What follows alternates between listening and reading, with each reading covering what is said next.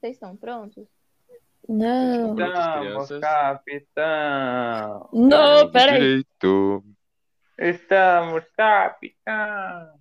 Meu God. Meu God. E o abacaxi. Não. Meu Não. abacaxi. O maluco conseguiu errar a música do Bob Esponja. É perfeitamente normal e aceitável. Tranquilo, mais um dia normal aqui no nosso podcast. E agora, dessa musiquinha, temos a introdução. Legal, hein?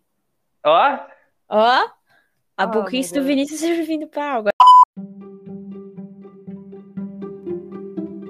Aqui é o podcast Pode Crer, apresentado por Vinícius Fulas. Bom, rapaziada, depois desse grandíssimo erro que eu cometi, é, eu inicio o nosso primeiro podcast, Pode Crer, iniciativa própria dos alunos do Silva Gonzalez, com a- as participações de Anne Louise, Fernanda Boa. Costa E- e Thor Cosmos. Olá! E aí?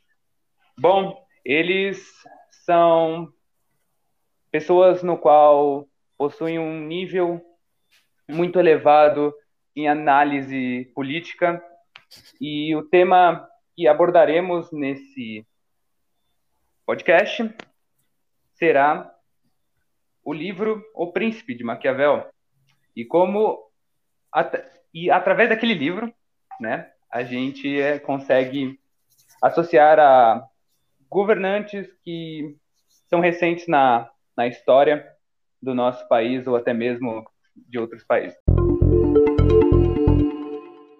Primeiramente, eu gostaria de agradecer a participação de vocês. Vocês realmente. Eu que agradeço pelo muito cheia. convite. Eu que agradeço pelo convite. Obrigada. Vocês, vocês de uma agenda muito cheia tiveram um tempinho para participar do meu podcast. Então, vamos começar, né? Alguém gostaria de levantar essa questão do príncipe? Vocês já. Acho que a gente pode começar sobre? falando do livro, né? Desse livro tão importante, Maquiavel, que a gente consegue observar o impacto na cultura, da literatura, da política e sociologia até hoje em dia, mesmo tendo sido escrito há sei lá quantos anos. Então, acho muito interessante a gente trazer esse ponto, que até hoje, um livro assim, considerado, vamos dizer assim, antigo, né? A gente pode mostrar que ainda tem muito, muito a ver com a sociedade atual, né? Achei isso muito interessante. Sim, A gente sim, realmente. consegue pensar em exemplos da sociedade atual e durante nossa história, não só do Brasil, mas da história mundial, parece até que ele preveu o futuro. É muito interessante realmente esse fenômeno. Exatamente. Um livro que foi publicado em 1532 e que cabe muito na nossa atualidade. Sim, é um livro bastante, como a gente pode dizer, é, meio que vem para prever o futuro, né? É, Então, a gente pode levantar assim, e, assim, a partir desse momento, né, que a gente começou entrando nesse livro, a gente podia começar falando sobre cap- um dos capítulos que eu acho que é, a gente pode entrar em pauta, né, que seria o capítulo 9. Vocês já leram sobre? Vocês já discutiram, sei lá? Capítulo 9 é um capítulo muito interessante. Fala sobre um principiado civil, como que um príncipe pode chegar, um civil pode chegar a se tornar um príncipe. Temos dois caminhos que o Maquiavel apresenta, pelo nobre ou pelo povo.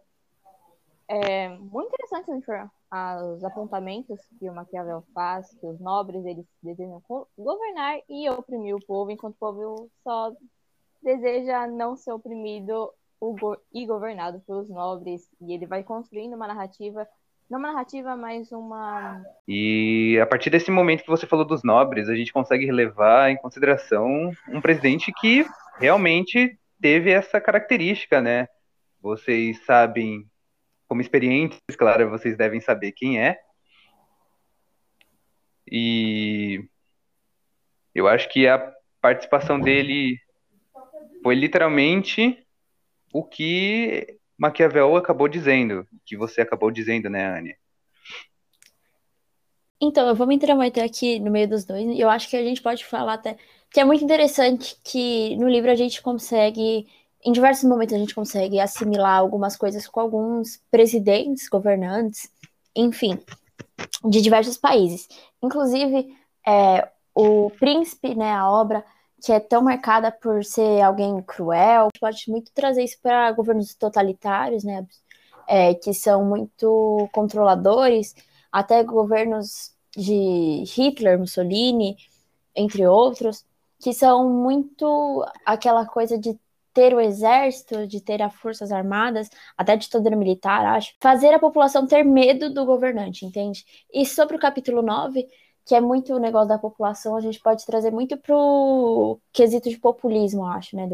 De ter o apoio da população, porque quando você não tem um apoio, acaba tendo problemas, enfim. Mas a Anne pode explicar melhor isso, porque ela é especialista no assunto. Maquiavel faz apontamento interessante realmente sobre o apoio do povo. Para ele é extremamente importante e ao mesmo tempo é fácil você conquistar o povo para si. Ele diz que os homens, quando recebem o bem daquele que esperam o mal, ficam mais ligados ao benfeitor. E a gente pode. Como a gente pode interpretar isso, né? Ele simplesmente fala que quando o povo acha que vai receber o mal de um governante e, na verdade, recebe o bem, o governador, ou o prefeito, ou o príncipe, ou seja lá o que for, faz o bem para essa população, ele vai naturalmente criar um vínculo com esse presidente, com esse líder. Então é muito fácil para o Maquiavel conquistar o povo. De auxílio é uma coisa extremamente necessária ter o apoio da população, porque, segundo ele, os nobres eles mudam e é uma certa quantidade de pessoas, não é muito.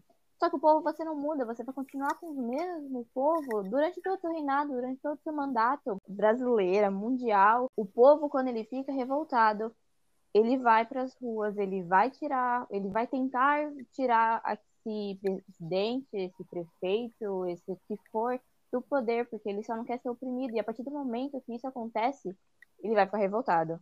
Então, Maquiavel deixa isso claro. O capítulo no livro inteiro não deixa o povo hostil, faça os nobres hostis, faça qualquer pessoa hostil, mas não faça o povo. Acho que o Thor pode citar exemplos de presidentes que a gente pode conversar com esse tema. Antes disso, eu só queria falar que Nicolau Maquiavel, né, ele defendia a ideia que os governantes precisavam estar em cima da ética, né? Então, é o que a Anne falou, uhum. de que os, os governantes, pelo contrário de muita gente pensa, né, tá contra a população, fazer coisas contrárias, mas no caso, Maquiavel ele defendia que ele estava na ética, então ele trazia o povo pro seu lado, vamos dizer assim. É, alguns políticos que a gente pode citar atualmente, é, primeiramente brasileiros, né, são Getúlio Vargas, Jânio Quadros, a Dilma e o Lula, né? Não nessa ordem invertir a Dilma e o Lula, né? Mas tanto do começando lá do começo, né? Getúlio Vargas foi o primeiro, né, que ele acabou tendo esse tal impeachment, vamos dizer assim, porque ele também ele sofreu muitas ameaças militares né, no final do seu mandato, que foi em 1954, e muitas ameaças militares e da imprensa. É, enquanto isso, ele, ele foi. Ele pediram um impeachment para ele e ele também aceitou depois disso e depois até se suicidou. Alguém tem alguma coisa para falar sobre ele? Bom, é, eu não tenho muita propriedade, né? Porque eu não tenho um conhecimento tão abrangente como o de vocês, claramente, mas o Getúlio Vargas não foi conhecido por o logo dele ser uma vassoura, porque ele tinha uma ideia de varrer toda a sujeira da administração, da administração política. Me corrija se eu estiver errado. Eu falei Esse. certo? Esse ou... é o Jânio Quadros. Mas é, o Getúlio, ele também vem com essa coisa de, é, de tentar conquistar o apoio da população, é, tentando se aproximar dela. Eu acho que foi isso que você se confundiu com os dois. É, o Getúlio Vargas, ele tem muito isso de querer se aproximar do povo, mas também não quer muito perder o apoio da, da elite. Ele, nossa, eu acho, sinceramente, eu acho o governo do Vargas, a era Vargas em si, uma das mais conturbadas assim de se estudar, porque acontece sinceramente muita coisa, até que no final ele se suicida.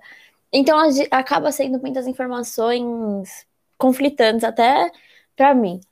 Mas eu acredito é, o governo do Getúlio ele é muito importante na nossa história porque ele quis a, é, agradar a população, ele fez leis para ajudar os mais pobres, mas mesmo assim, é, muitos não deixam de comparar o governo de Getúlio como praticamente uma ditadura, é, um governo é, autoritário, lembrei a palavra. E, então, acho que tem, a gente tem que analisar muito bem esse governo. A gente perceber o quão o livro faz referência à nossa, à nossa história, né? Porque, como você acabou dizendo, ele faz muitas referências do que a Anne disse no começo do, do nosso podcast, que ele queria o apoio da população, porque tem até um, uma expressão muito conhecida, que os, o, as pessoas não têm que ter medo do governo, o governo tem que ter medo das pessoas. Uhum. Porque, né? Porque a qualquer momento você pode perder seu mandato, porque as pessoas podem não estar tá gostando do seu modo de comandar o país e tal. Então, Exatamente. hoje a população continua sendo uma das mais fortes, presentes assim em toda a história. E eu acho interessante essa frase que você disse, porque a gente vai falar disso lá na frente com o governo Dilma, que acho que é o mais recente. Então, acho que é muito interessante a gente falar sobre isso. Daqui a pouquinho a gente conversa mais, porque são muitos aspectos que tem para comentar sobre isso. Alguém mais quer falar alguma coisa do governo Getúlio? A gente pode falar direto pro Vassourinha. Uma coisa que a gente não pode esquecer do Vargas é que ele saiu do governo pra... e voltou no braço do povo, e depois saiu do governo para muito... a história. Então, Exatamente. Isso, olha o poder, sabe? O poder Exatamente. Sim, claro, claro. Exatamente. Ele ficou. Ele ficou mas a gente sabe que existia. Pessoas choraram no cartão, no caixão do Vargas. Uhum. Vargas. Tem que é. ter essa consciência. O que você dizer, Thor? É que ele ficou, né? Primeiro, primeiro ele entrou. O primeiro mandato dele foi em 1930, né? E ele ficou 15 anos no poder. Ele é, é o político que ficou mais tempo na, no poder no Brasil. Ele ficou 15 anos no primeiro mandato e depois mais quatro, né? E a gente não pode esquecer que Getúlio também era considerado o pai dos pobres. Ele tinha esse apelido na população. É muito interessante a gente pensar nisso. Exato. Sobre, sobre ele ter é, o apoio da população, foi porque na, no segundo mandato dele, né, durante a campanha eleitoral em 1950, ele falou, ele tipo, ele, baseou, ele se baseou na campanha defendendo a industrialização e a necessidade de ampliar uhum. o trabalho. Então ele modulou o discurso dele para cada estado, para que assim ele ganhasse voto da maioria deles e da maioria da população. Não tinha como negar que ele era uma pessoa extremamente inteligente. Provavelmente ele, ele leu o livro de Maquiavel, claramente. Possivelmente. Agora Bom, a gente pode falar de Jânio, acho, né? Bom, então, era entrar em Jânio Quadros que eu acabei me confundindo. Obrigado, Fernanda, por me corrigir. O famoso Vassourinha. Muito presidente nessa história são do Brasil, viu? São muitos presidentes, muitos nomes iguais.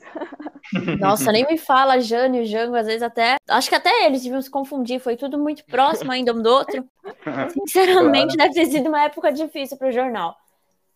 Mas é enfim. Jânio Quadros que se elegeu é, com votações, o que sinceramente, até esquisito na história do nosso país.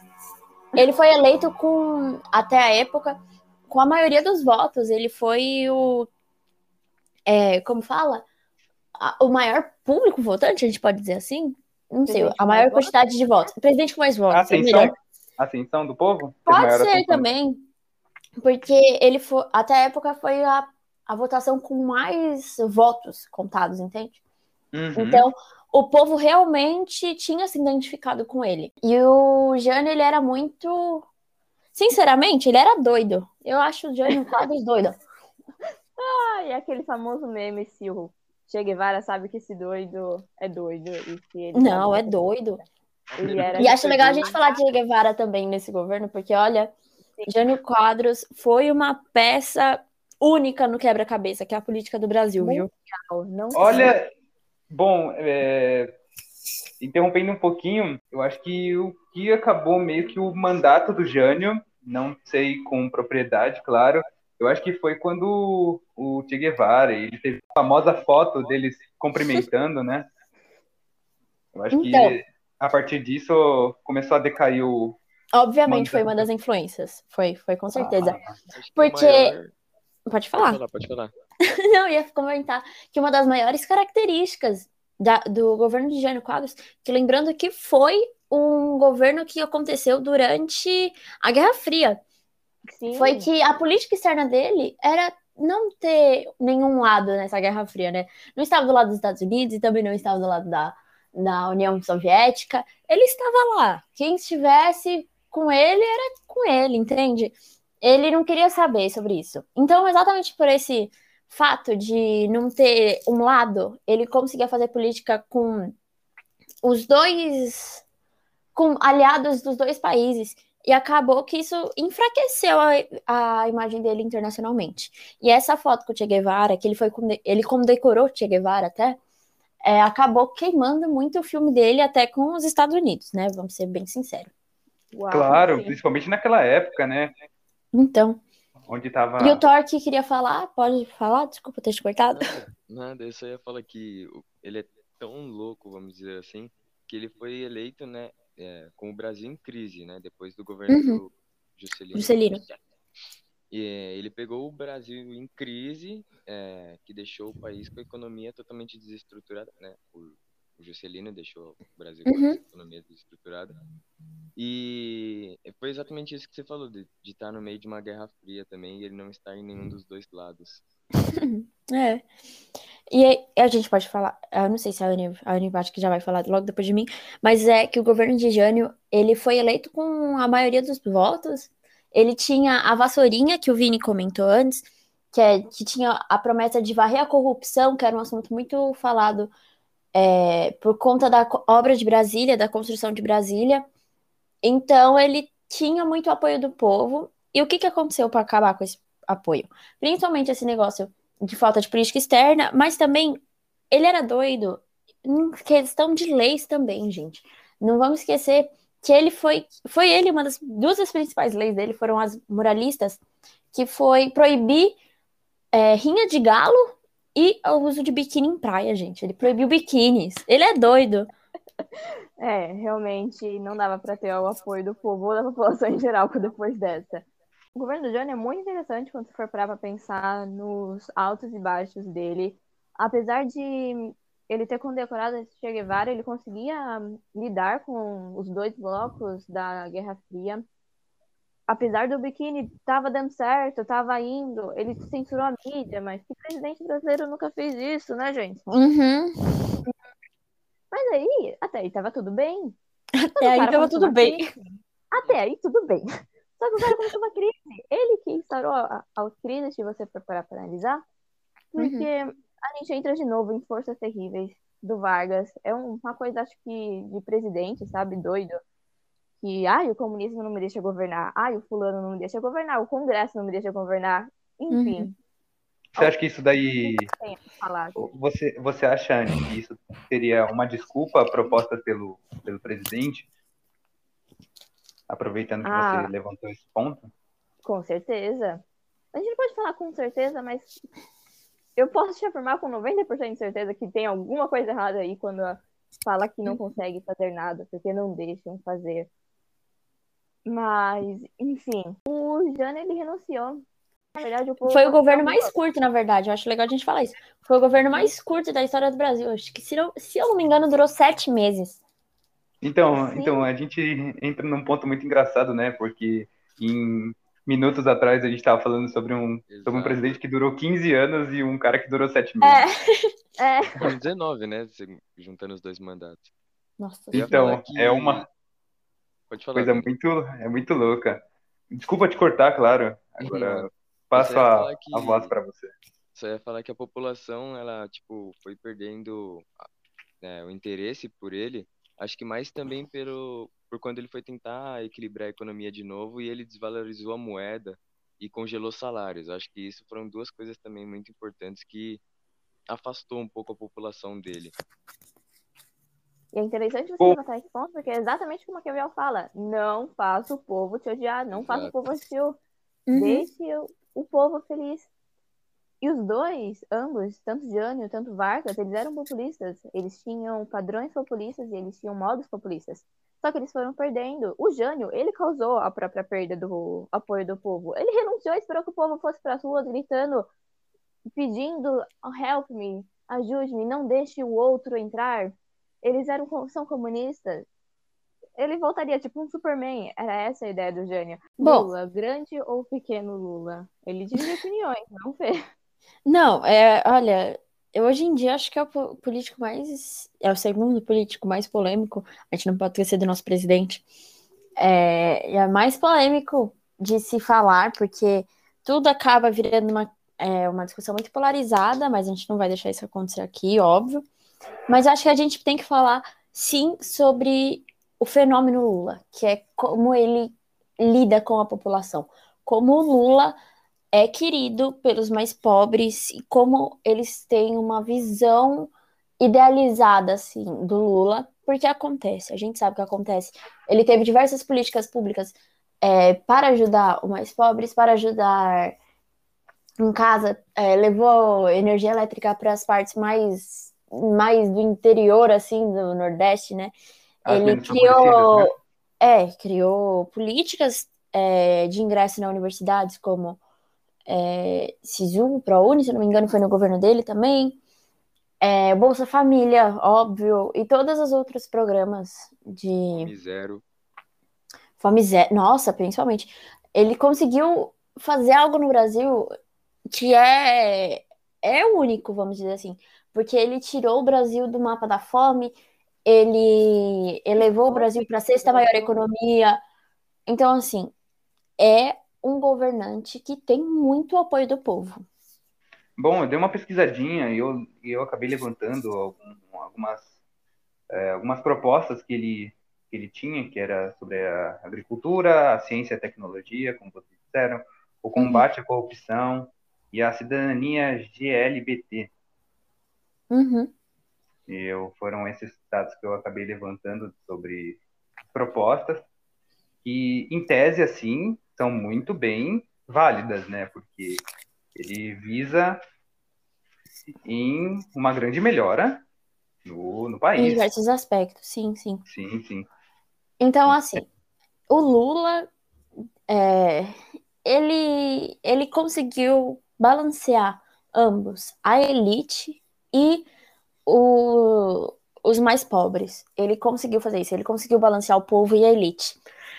É, a gente a gente vê, eu mesma pesquisei, ele foi assim, saiu, se não me engano, com o índice de aprovação mais alto da população, sabe? Quando terminou o mandato dele. Então, uhum. é um governante muito querido por muitos. Uhum. E uma coisa é que sabemos que Maquiavel, no capítulo 17, sobre crueldade e clemência, que é melhor ser amado que temido, ele diz que é melhor ser temido já que os homens vão pensar antes de trair alguém temido do que um, alguém amado. Só que com o Lula, a gente pode até pensar que ele era amado em vez de temido. Ele era, eu sinceramente acho que ele era muito mais amado do que temido. Bom, Sim, então. Teve traição. Exatamente. Bom, então, a gente ele não teve traição durante o mandato. E sim, depois, eu também acho. Olha só. Amado quanto ele foi considerado um dos políticos mais popular, populares da história do Brasil e quanto a presidente um dos mais populares do mundo. Exatamente, ele era reconhecido inter internacionalmente também. É muito bom trazer esse ponto. Uhum, e aí, legal. acho que a gente pode. A gente tá acaba, acabando o tempo, né? Estamos quase 30 minutos de episódio, praticamente. Se vocês é... viram como. Vocês viram como a conversa flui? É, exatamente. Percebe? A gente, a, gente, a gente, a gente viaja, as ideias vêm, a gente tem essa discussão saudável e é isso que Exatamente. importa, sabe? Sem ficar é, julgando as ideias dos outros, sempre, sim, sim. sempre bom reforçar esse ponto, né? Ou, é, sempre respeitar a opinião dos outros e mesmo que você não concorde, você tem que aceitar tranquilamente. Eu também acho.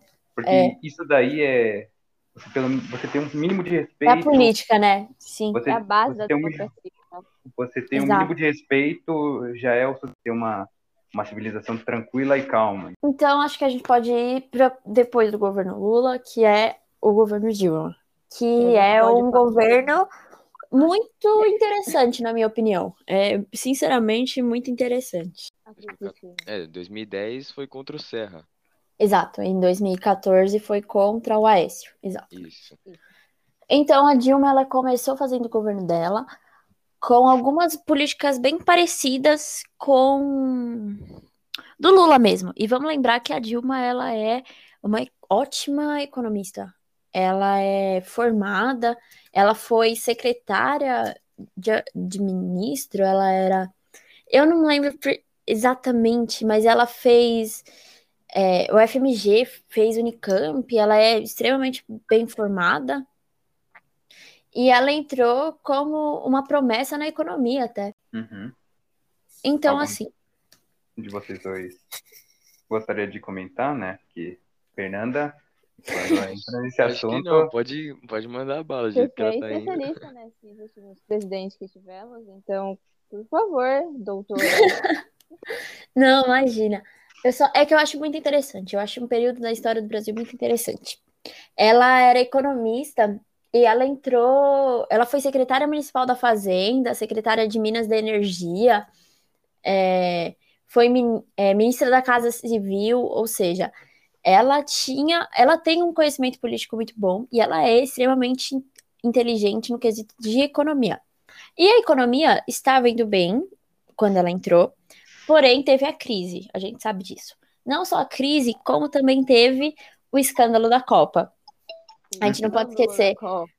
A gente não pode esquecer disso. Teve. O governo Dilma foi marcado por diversas manifestações. Primeiro pelo movimento Passe Livre, que foi aqui em São Paulo até mais, porém, obviamente, repercutiu em todo o Brasil. E depois teve é, o movimento estudantil, que também foi aqui em São Paulo, repercutiu em todo o Brasil. E daí, com essas, com essa onda de manifestações, é, a Dilma, que já estava perdendo força no Congresso, né, no meio político, é, vamos lembrar que o vice dela era o Michel Temer, que é do PMDB, que é um partido muito conservador, vamos dizer assim.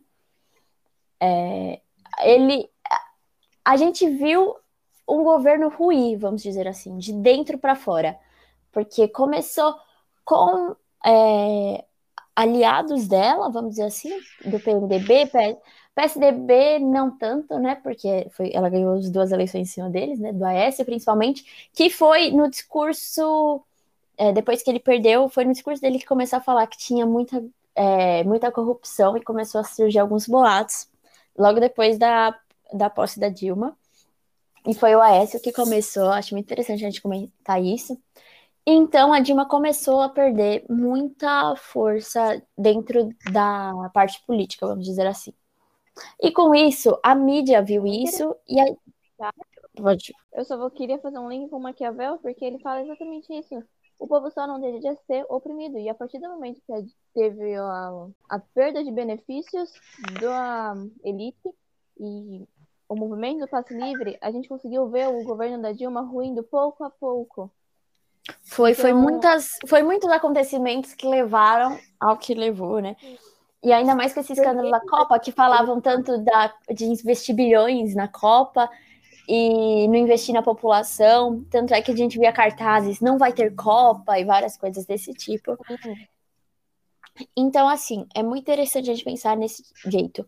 Que começou com manifestações é, avulsas ao partido, que não tinha é, que não tinha nenhuma liderança política, eram manifestações da população, começou a ganhar força contra o governo após, é, principalmente, o envolvimento da classe média alta.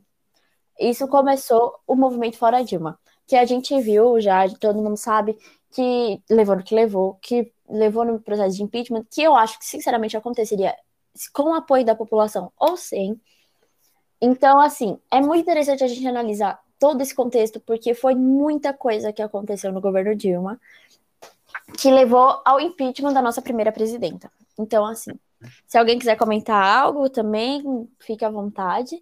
Eu só acho que deu para ver como o, a influência de oposição, de mídia, fez com que o povo, é, que ela perdesse esse, esse apoio do povo, que era tão característico do governo Lula, e que ela tenha saído tão rejeitada por muitos, mas ainda assim com uma base política forte, que é esse fenômeno que veio do Lula e que o PT é, e que todo mundo sabe, sabe que é muito grande até hoje.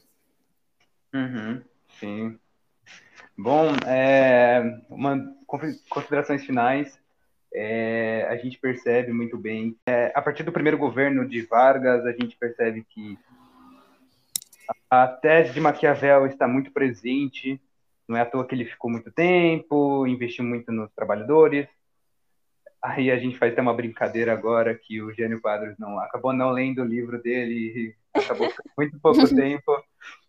É, o Lula, a gente percebe que contrapôs a tese do Maquiavel, pois a Anne acabou dizendo que era melhor ele ser temido do que amado, só que a partir do depoimento de vocês, a gente percebe que ele foi muito mais amado do que temido e ainda conseguiu a ascensão do povo.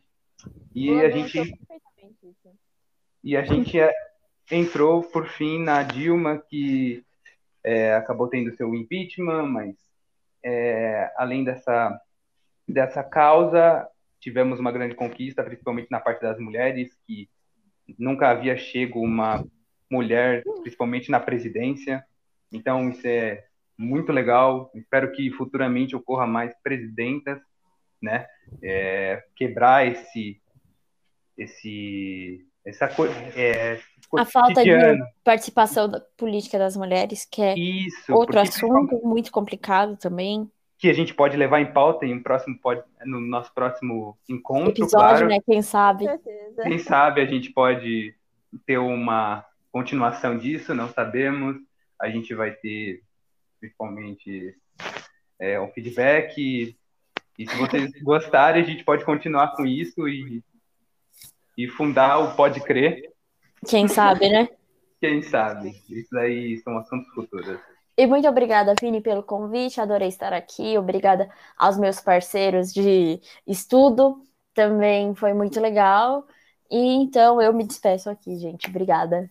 Muito obrigada. Bom. Foi uma honra hoje para discutir um pouquinho sobre Maquiavel. Leiam um livro, ele é sensacional. Ele é um pouco difícil, mas leiam, vale a pena, de verdade. Muito obrigada pelo convite. Bom, é. Agradecer aqui. Oh, pode, não, pode falar, agradecer... Queria agradecer aqui a Anne e a Fê também. Principalmente o Vini e principalmente também a Pro Rose aí que trouxe esse trabalho. Que foi a nossa fundadora, mesmo que sem querer. E só Bom, agradecer mesmo pelo papo. Bom, é, minhas considerações finais, eu literalmente adorei o papo, foi é, literalmente enriquecedor. Eu acho que as pessoas que futuramente irão nos assistir vão poder ter uma experiência boa e vai ser tipo bem fácil de entender o, o momento da, é, do mandato de, dos presidentes que a gente acabou citando, porque foi algo bem dinâmico, bem tranquilo, bem leve, é, não teve um respeito, a gente manteve um respeito em cima de, de tudo aceitando as opiniões dos outros. Então, meu sincero obrigado a você, Anne, você, Fernanda, e você, Thor, por cederem um pouco do seu tempo, que eu sei que deve ser meio corrido para vocês, para participarem do meu podcast. É, agradeço imensamente a todo mundo que vai nos assistir e um recado para a professora, um beijo para ela. É... Pensa bem na nossa nota. Obrigada, Pro. Valeu. Até a próxima. Que nos, que nos proporcionou esse trabalho incrível. E, ó, não espero menos que 10, hein, Pro? Valeu, gente. Obrigada. Até a próxima. Tchau, tchau.